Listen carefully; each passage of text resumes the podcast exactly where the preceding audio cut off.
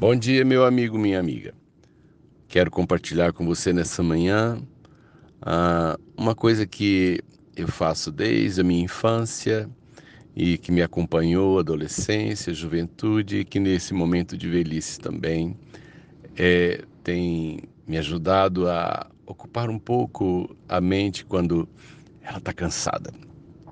Eu coleciono selos desde 1964.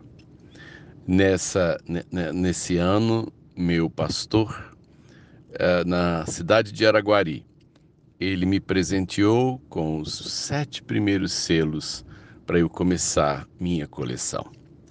Eram seis selos do Brasil e um selo da Argentina. E através desses papeizinhos, então, eu comecei a a viajar é, pelo mundo. Os selos são algo interessante, eles estão passando, né? Na verdade, não estão passando, não, já passaram.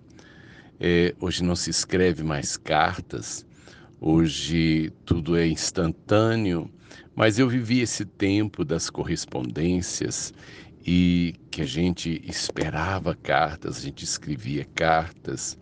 Às vezes o carteiro vinha entregar correspondência na nossa casa, e enquanto ele folheava o, o pacote de correspondências para achar a nossa, eu olhava os selos das cartas, eu conhecia os envelopes que vinham do exterior e eu namorava aquilo na mão do carteiro. Mas certo é que é, esse hábito me acompanhou é, e eu ainda sinto satisfação e prazer em, em, em colecionar. E eu queria partilhar com você um sentimento pessoal que eu tenho dentro né, da questão da filatelia. Filatelia é justamente o nome que se dá ao colecionismo de, de selos postais. Uh, a filatelia estabeleceu que o selo de valor é aquele que nunca foi usado. Ele precisa ser novo, sem carimbo e de preferência com a goma original atrás. Não deve ter marcas, inclusive, é, é, nenhuma, porque qualquer coisa que marcar o selo ele perde o seu valor comercial. Eu tenho uma ideia de que o, selo que tem valor é aquele que circulou, é aquele que foi carimbado, é aquele que tem um, uma data, tem um, um, nome da cidade de onde ele saiu. É, o selo que para mim tem valor é aquele que cumpriu a sua função. E então, se, né, se, se eu puder é, escolher, eu vou, eu gosto de guardar aqueles que eu posso ver é, detalhes de onde ele partiu. Eu gosto de ver o nome né, da, da, da cidade ou da localidade em que ele circulou.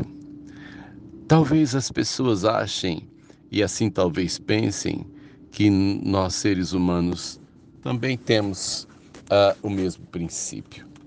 Parece que tem valor para a sociedade quem nunca errou, Parece que vivemos hoje um tempo em que os modelos também são esses moços e moças chamados influencer que nunca trabalharam, nunca produziram nada e são eles que estão ganhando rios de dinheiro para influenciar pessoas.